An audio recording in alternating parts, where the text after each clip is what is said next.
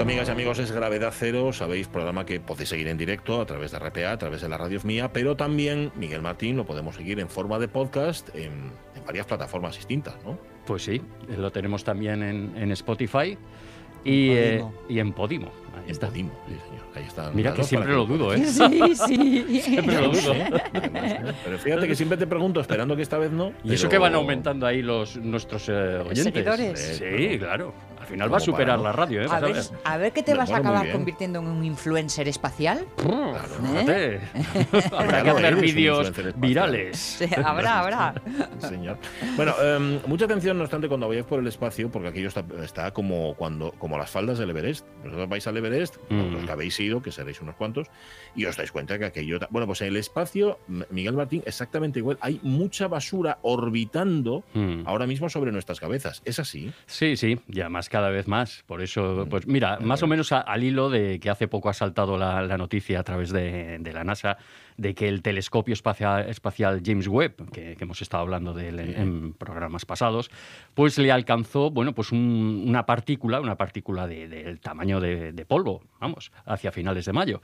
Pero bueno, no ha dañado eh, a uno de los espejos, parece ser que lo ha desviado un poco, pero en este caso evidentemente no ha sido basura, no ha sido basura, ha sido, bueno, pues una partícula de las que hay muchas en el espacio. Entonces, bueno, y, démonos cuenta que, el James Webb se encuentra a un millón y medio de kilómetros. Ya lo comentábamos, que estaba en el punto L2 de Lagrange, en el sistema del sistema Tierra-Sol. Y, y le ha, atizado, bueno, pues esta pequeña particulina de, polvo. Pues entonces, bueno, pues para que nos hagamos una idea lo que puede pasar en nuestra órbita, en la órbita baja, es decir, mucho más cerca de nosotros, que, esos, ese millón y medio de kilómetros donde se encuentra el James Webb, y debido en este caso a partículas, pero nuestras, artificiales, a partículas de basura. Entonces, bueno, pues eso Llevamos eh, prácticamente 60 años. El 4 de octubre de 1957, con el lanzamiento del Sputnik 1, pues se dio el pistoletazo de salida a, llenar el, espacio de, bastante basura. Mm. Y bueno, pues eh, para tampoco abrumaros con, con, con datos eh, demasiado, bueno, pues diría que tristes, vamos a hacer un, pequeño resumen del catálogo de basuras múltiples espaciales que, tenemos, ¿no? Entonces, bueno, pues media Hora. media hora. Más de media hora, fíjate.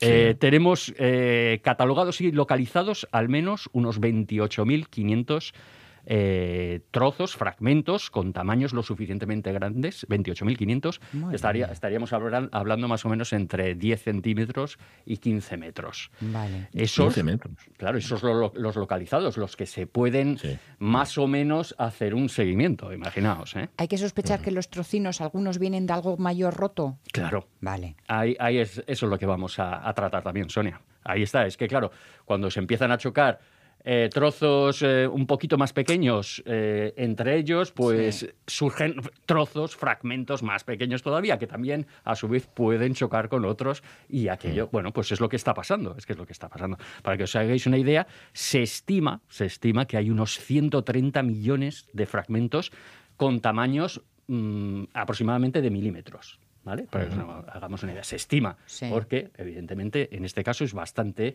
difícil la localización y el seguimiento. ¿Esos de milímetros hacen pupa? Hace mucha pupa. También. Claro, claro. Mm. Tú date cuenta que esto va más rápido que una bala. Ya. Mucho más rápido que una bala. Digamos, entre. puede ser entre 10 y 15 veces más rápido que una bala.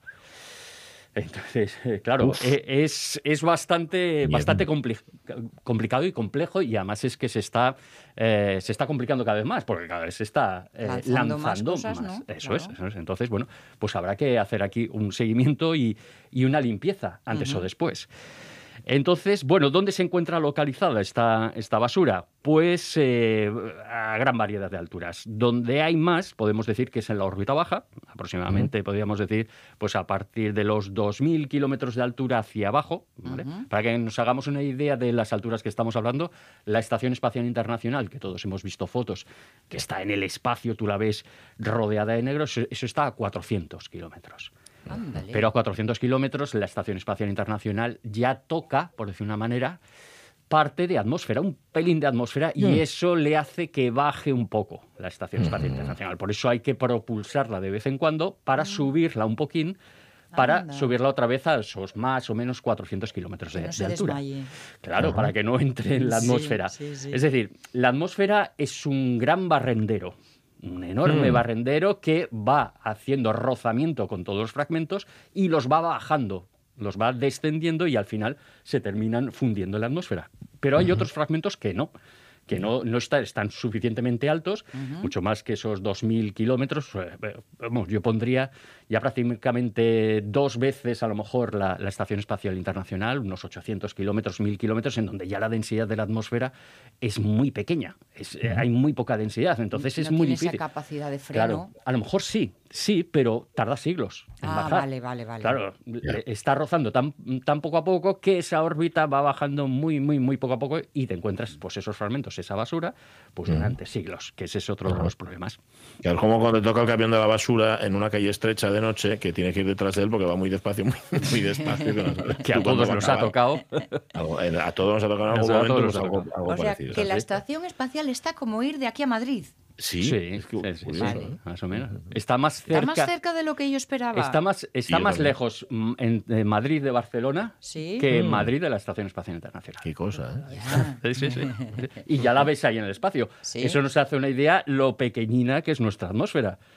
Lo, Sí, po- sí. lo poco que es. Sí. Pongamos, pues, eh, donde es la zona más densa, pues 10, 12 kilómetros, la zona más densa. Evidentemente, como veis, la atmósfera llega muy alto, muy alto. Pero, claro, cada vez, poco a poco, poco a poco, poco a poco, va descendiendo en partículas, pero se extiende bastante, ¿no?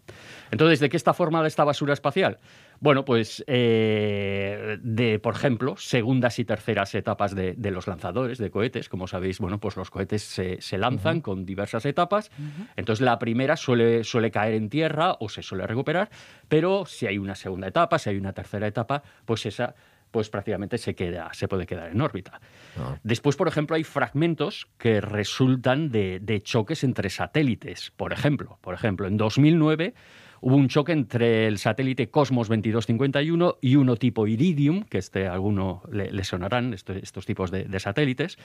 Eh, lo- los satélites tipo Iridium, el Iri- eh, exactamente el Iridium 33 se chocó con este Cosmos 2251 Pero no están cada uno en su sitio. Cada uno en su sitio, pero terminan algunos chocándose por diferentes eh, circunstancias. Eso no está previsto desde el- antes de escupirlos para allá arriba. Pero cada vez hay más, cada vez es más, más difícil Ma- encontrar hueco, el ¿no? seguimiento, encontrar hueco. Vale. Claro, hay, hay, hay, hay zonas que Yo- son preferibles. Va a haber que empezar a sacar ticket. Pues, pues casi, prácticamente sí, para que os hagáis una idea. Después, satélites que ya no funcionan, ¿no? Creo que estamos diciendo, que no son operativos o que son sustituidos. Explosiones de combustible en los propios satélites, también. También lo ha Ah. creado, también, también. Eh, pérdidas de material por astronautas. Yo qué sé, tornillos, placas, conectores, cables. ¿Cómo? ¿Qué- Sí, sí, sí, sí, claro, sí, sí. Mira, podéis ver una, por ejemplo, yo recuerdo perfectamente el guante que se le escapó a Ed White. Ed White es el, el primer caminante espacial norteamericano. Primero fue Alexei Leonov, eh, el soviético Alexei Leonov, y después fue Ed White. White en 1965, en la misión Gemini 4. Pues si lo ponéis en YouTube vais a ver en un momento en el que evidentemente no se le escapa uno de los guantes que lleva, Sí, sino sí. uno de los de repuesto que había dejado la compuerta abierta y pum, se ve el, el- el guante salir. Y ahí anda. Se, se ve perfectamente, se ve Me perfectamente. eso. Cuando salió el guante. Imaginaos e- ese guante a una velocidad de prácticamente entre 27.000 y 28.000 kilómetros, pues el, el guantazo que te puede dar. Imaginaos ese- Yo me imagino que ya ha caído a tierra el, guan- el guante de Ed White. Desintegrado ya, ¿no? Sí, sí, sí, sí. Hombre. Se pierde, se pierde. Claro. Y, y, bueno, otro ejemplo, por ejemplo, que, tra- que traigo aquí es realmente que a algunos les dejará perplejo, que son pruebas balísticas realizadas por los ejércitos de diferentes países, exactamente de Estados Unidos, de Rusia y de China. Países que haciendo... Pruebas balísticas. Sí, sí, sí, haciendo de los, de los satélites Diana, eh, disparan a los satélites. Y entonces, bueno, pues... ¿De hombre, verdad? De verdad, por supuesto que sí. Eh, afortunadamente disparan a satélites suyos propios, ¿no? Por ejemplo, este... Este de- del 11 de enero de 2007 del ejército chino, que disparó un misil al satélite meteorológico chino, eh, denominado FY1C, que se encontraba en ese momento a 863 kilómetros de altura, y lo que creó, pues eso, esa ha sido la prueba eh, más eh, que, ha llenado más de basura lo que es el espacio, creando pues, pues, una enorme nube de fragmentos que se ha ido disipando desde entonces. ¿no? Entonces, para que os hagáis una idea, se, estima solo en 3.500 fragmentos de los grandes, de los visibles, de los 3.500 más, imaginemos todos los pequeños que hay. De esta prueba, que bueno, pues les da por ahí a, las grandes potencias. Pero eso es como para ir a darles una colleja. Pues sí, todos. A ver lo que están haciendo en el espacio, ¿no? Es mucho lío. Son pruebas que dicen, bueno, a ver qué resulta de aquí, como a ver si le atizamos, a ver si no sé qué. pues eso lo ha hecho Estados Unidos. Lo ha hecho la India también, lo ha hecho Rusia, lo ha hecho China, y China hizo este de, enero de 2007, pues que, fue un desastre. Pues, pues unos buenos collejones. Oye, una, una, pregunta muy rápida. ¿Y recoger? ¿Nadie piensa en recoger basura del espacio? Bueno, pues ahí están, ahí está. Eh, eso está. De momento no hay ningún proyecto activo para retirar mm. basura del espacio. Eh, sí que hay ya ideas, eh, bueno, proyectos quizá futuros, podríamos decir. La ESA, por ejemplo, la Agencia Espacial Europea, tiene un proyecto que probablemente desarrollará en la segunda mitad de esta década, el programa Space Safety, ¿no? de seguridad espacial. Y bueno, pues lo que se utilizaría es una sonda espacial con unos brazos robóticos para ir retirando basura, pero bueno, es complicado, es, bastante complejo. bastante Dejadme que os proponga, porque se está celebrando la decimoctava semana de la aeronáutica y del espacio aquí en Asturias, y por ejemplo, en el espacio Arcuos de la Felguera han montado una exposición de maquetas de satélites españoles que de verdad es para, mm, para que se te caiga la baba. Pues anotarlo, ¿eh? Todos los críos que han preparado unos QRs con información, con todo, es guapísimo. Y luego viajará por otros sitios. Pues en la Felguera. En la Felguera. Eh, Arcuos, espacio Arcuos. Estaba tan ad hoc que tenía que meter peseta. Hombre, hay que ver, hay que verlo, hay que ir a verlo. Sí, señor. Vale. Eh, 10 y 46 minutos de la mañana. Hombre, este no sé si hay que ir a verla o no, porque estoy leyendo las críticas, pero bueno, si, si os gustó la primera y os gustó la segunda, ¿y por qué no vais a ver esta también? Vale.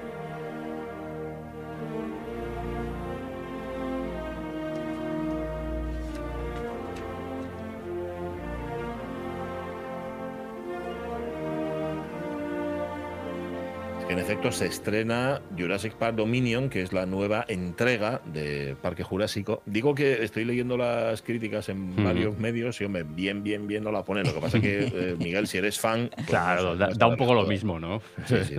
es Jurassic Park y da un poco lo mismo. Claro, y, además escuchamos la música de John Williams, que siempre es una voz. Claro. Cuando escuchas esta música, sube cosas. Y nos viene estupendamente para el invitado al que te traes hoy, que va mucho más atrás de los dinosaurios. Pero ¿dónde va a parar? Sí, sí, hoy tenemos un invitado que lleva 15 años haciendo divulgación de las ciencias geológicas, tanto en redes sociales, yo os recomiendo su cuenta de Twitter Geólogo en Apuros, pero también en conferencias, en charlas en internet, en la tele, pues ha divulgado, ha hecho divulgación científica en Al Rojo Vivo, en Órbita Laica y por supuesto la radio. Estamos hablando del geólogo Naum Méndez, que hoy está con nosotros para hablar de la geología de nuestro planeta, pero también, como no, estamos en Grado Cero, de la geología y los volcanes de otros mundos. Claro, de otros planetas. Naum Méndez, ¿qué tal Naum? ¿Cómo estás? Buenos días. Hola, buenos días. Pues encantado de estar con ustedes. Un placer. Oye, antes de que entres en, los volcanes de otros planetas, déjame que, que, te pregunte por los nuestros, por los volcanes de aquí de la Tierra. Sabemos que la historia geológica, en la historia geológica de nuestro planeta, los volcanes han transformado las condiciones de vida. Esto ha sido así. Con lo cual, eh, son generadores de catástrofes, pero a la vez podemos decir también que los volcanes son motores de cambios vitales, es decir, que los volcanes son productores de vida.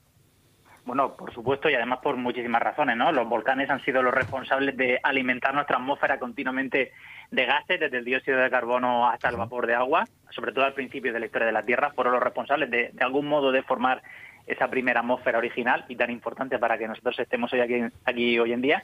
Pero además tenemos que pensar que seguramente por todos los datos que tenemos hoy en día, la vida se formó en las profundidades del océano, ¿no? Y seguramente muy cerca de algo que llamamos chimeneas hidrotermales, que son lugares por los que salen fluidos muy ricos en agua y con muchísimas sustancias en disolución y que están alimentados por fenómenos geológicos de muy alta temperatura, ¿no? Esa lava que entra en contacto con el agua se recarga de minerales muy importantes sale a la superficie muy caliente y cuando va precipitando pues va dejando esa forma de chimenea que muchas veces hemos visto en los documentales de los fondos oceánicos, ¿no? Como una especie de, de torre que de la que sale una especie de humo negro dentro mm. del agua. Sí, sí, sí. Bueno, pues fíjate, una de las historias, Naum, que, a mí más me, me, encantan, me, vamos, me conmueven de nuestros antepasados, es la que se cuenta sobre las huellas de la Etoli en Tanzania, de hace nada menos que 3.700.000 años, nada menos. Y he leído que en tu libro Historia de los Volcanes hablas sobre ellas. Entonces me gustaría que le contaras a nuestros oyentes sobre estas huellas, cómo han podido llegar a nuestros días. Bueno, pues es un, realmente los volcanes también provocan fenómenos de preservación del registro fósil muy importantes, ¿no? En la Etoli lo que ocurrió es que una erupción volcánica que ocurrió eso hace aproximadamente 3.700.000 años eh, dejó con asociada a esta erupción hubo una gran caída de cenizas y bueno, los primeros al final nuestros ancestros estaban, estaban viviendo en, en África, ¿no? Y caminaban y se movían. Y bueno, en seguramente quizá relacionado con, con la erupción, se movieron de un sitio a otro y dejaron esas huellas sobre la ceniza volcánica, llovió y eso endureció la ceniza volcánica permitiendo que se preservaran esas huellas. Pero lo mm. importante de esas huellas era que mostraban que realmente, incluso hace tanto tiempo que todavía no, no teníamos constancia de que habíamos empezado a andar erguidos, mm. ya andaban erguidos. Mm estos, estos antepasados nuestros, ¿no? Y eso es muy importante porque nos permite, mm, de una manera un poco indirecta, ¿no? Porque solamente estamos viendo las huellas. De hecho, sabemos que iban erguidos porque no encontramos las huellas, digamos, de, lo, de, la mano, ¿no? Como, si fuésemos a cuatro patas. Solamente se ven los restos de que íbamos a dos patas. Y eso es importantísimo porque nos permite reconstruir un poco la anatomía, que además, junto con los restos fósiles de los huesos, nos permiten, pues eso, hacer una especie de, de, árbol genealógico nuestro y cómo ha ido cambiando nuestra anatomía a lo largo del tiempo hasta dar lugar a lo que es el, género moderno, nuestro, nuestro género. Sí, sí, en una parte además de, este libro, de Historia de los Volcanes, de, de la editorial Guadalmazán, comentas lo siguiente, dice, siguiendo las pistas de los volcanes fuera de nuestro planeta, en el futuro intentaremos buscar la huella de la vida en otros lugares. Así que la, pregunta sin duda es, es cómo.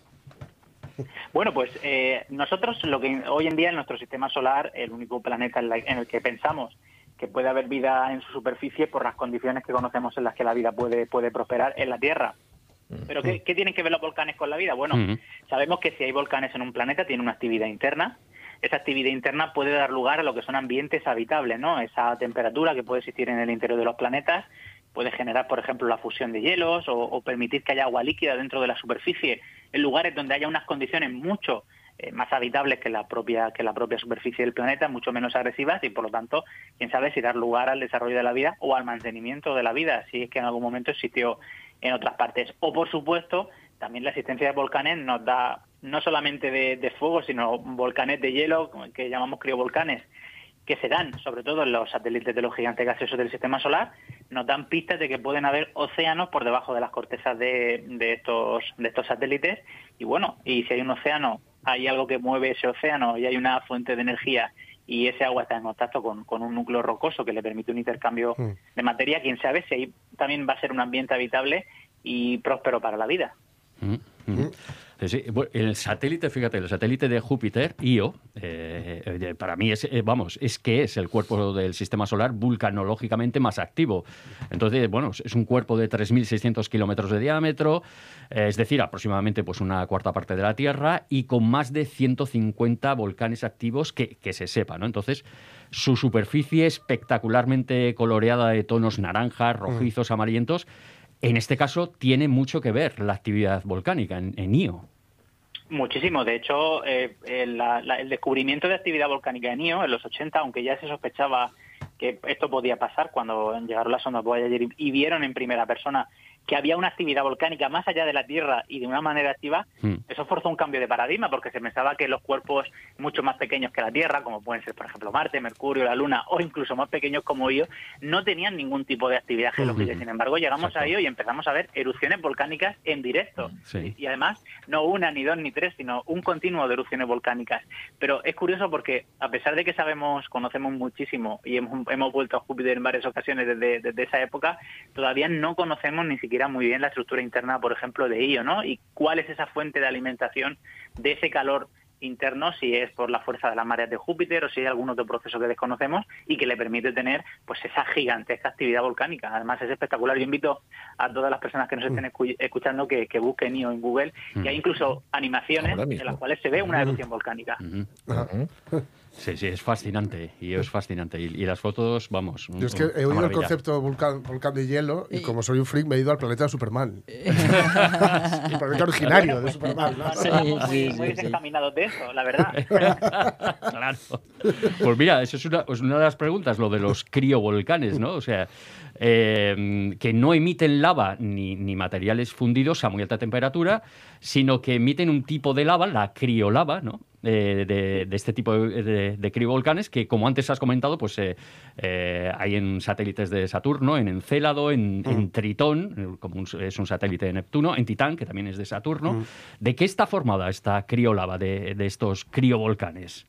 Bueno, pues la criolava, con la diferencia con la lava a la que estamos acostumbrados en nuestros volcanes, en vez de estar formada por roca fundida, está formada por, por hielo, por ejemplo, de agua, de, nitrógeno, pues de amoníaco, en fin, de muchas sustancias, de, bueno, de muchas sustancias volátiles que nosotros aquí tenemos en la atmósfera porque nuestra temperatura eh, forman gases o incluso líquidos en el caso del agua, pues allí forman una pasta que tiene un comportamiento muy parecido a, a la lava a esas temperaturas, ¿no? Y por eso la llamamos criolava es una cosa muy exótica porque aquí en la Tierra no la vemos, no se producen fenómenos de ese tipo, mm. pero nos tenemos que imaginar que en cuerpos donde su corteza, la corteza del planeta o del satélite, no está formada por, por roca, sino que está formada por hielo, se dan procesos mm. similares, pero en vez de a muy alta temperatura, a muy baja temperatura. Y en vez de roca fundida, pues eso tenemos el, la composición principalmente, eso es el agua, Mm. el, amoníaco, el nitrógeno, el monóxido de carbono, el dióxido de carbono, que van formando una pasta y se van moviendo por la superficie de una mm. manera similar.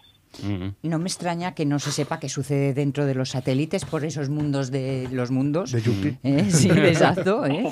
Y que son, como decís, los responsables de los volcanes, porque fíjate, esta misma semana publicaban un nuevo mapa de placas tectónicas en, aquí en la Tierra. Mm. Con lo cual estamos reorganizándonos nosotros aquí, imagínate por allí. Lo que tenemos bajo los pies, Exacto, exacto. Medida de nuestra ignorancia. bueno, tenemos que tenemos que entender que incluso la tectónica de placas de nuestro planeta ha sido una ha, llegado mm, relativamente tarde, ¿no? Estamos hablando de la segunda mitad del siglo XX y todavía estamos continuamos estudiando la tectónica de placas y cómo se mueve nuestro planeta. Claro, es que estamos empezando entonces, claro. Claro, es una recién llegada también ese, ese paradigma que tenemos ahora de nuestra dinámica interna y externa, pues mm. es muy reciente. Entonces, a veces pues cambian las cosas y bueno, eso es una señal de que vamos ampliando nuestro conocimiento cada vez más. Pues, mm. Oye, pues terminamos con, con Marte y además con, con el, el Olympus Mons, el Monte Olimpo, que es el volcán más grande de todo el sistema solar, con una altura de 22 kilómetros y una base que tiene entre 500 y 600 kilómetros de, diámetro. Pero ¿por qué, Naum, un volcán de este tamaño no es posible en la Tierra? Bueno, pues un volcán de este tamaño no es posible en la Tierra por varias razones. La primera es por la tectónica de placas, porque pensamos que Olympus Mons se formó porque había un ascenso de material muy caliente desde el manto hacia la corteza de Marte y en Marte no se, pensamos que no había nada que se movía por encima y entonces siempre el punto de, material que ascendía del manto siempre subía por el mismo lugar y por lo tanto permitía que fuese creciendo continuamente este edificio volcánico. En la Tierra no ocurre así, tenemos archipiélagos como Hawái que serían un modelo similar al, al del Monte Olimpo, pero ¿qué pasa? Como la placa pacífica va moviéndose, el magma sube por sitios diferentes y va formando distintas islas. Y por otro lado, un edificio volcánico tan grande no es posible en la Tierra por una razón, principalmente por la gravedad. En Marte la gravedad es mucho menor que en la Tierra y entonces permite que las montañas, o en este caso los volcanes, sean mucho más altos. Aquí pensamos que una montaña que supere los 9.000 metros es prácticamente imposible. ¿Por qué? Porque la gravedad haría que poco a poco fuese desmoronándose, deslizándose y cayendo hacia abajo. Y desde luego 25 kilómetros de altura, imposible. No cabe. No cabe, no cabe. Muchísimas gracias por haber estado con nosotros, por habernos acompañado, Naum Méndez, por habernos ilustrado. Yo estoy ahora mismo fascinado viendo los volcanes de Io. ¿eh? Que sí, sí, sí. Son, pues, es increíble. Que, os haya gustado. yo, ya tengo para toda la mañana. Un abrazo, Naum, un placer. Un abrazo, un abrazo, Naum. Chao.